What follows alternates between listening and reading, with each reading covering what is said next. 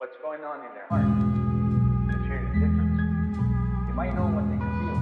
Para seguir con estos queridos diarios más motivacionales en lugar de la, entre comillas, temporada pasada llena de depresión y pensamientos negativos, en el querido diario de hoy quiero dar las gracias.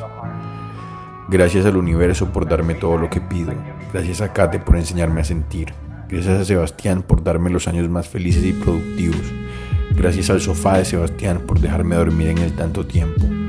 Gracias a mi mamá por darme la vida y ayudarme a vivirla.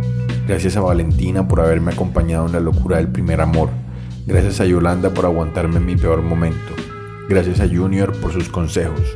Gracias a Libardo y Amanda por acogerme en su casa cuando no tenía dónde vivir. Gracias a este computador por permitirme hacer mi arte. Gracias a la planta eléctrica del edificio por cuidarme de Electricaribe.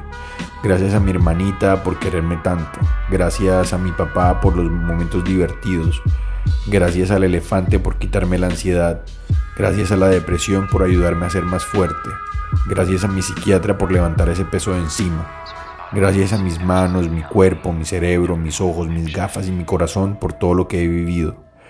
Gracias a mis abuelas por la vida que tengo ahora. Gracias a mis abuelos por velar por mí desde el más allá. En general, gracias a este mundo por ser perfecto. Gracias al capitalismo por darme algo que arreglar. Gracias a la universidad por enseñarme a pensar. Gracias a mis amigos del colegio por las risas, los llantos, los aprendizajes, los gustos, los paseos, las tareas, el desorden y el orden. Gracias a mis amigos de la universidad por verme crecer y aguantarme y ayudarme a crecer. Gracias al préstamo que nos dio el banco para el apartamento del pie de la popa. Gracias a todas las personas que no caben en este diario. Gracias a mí por cambiar.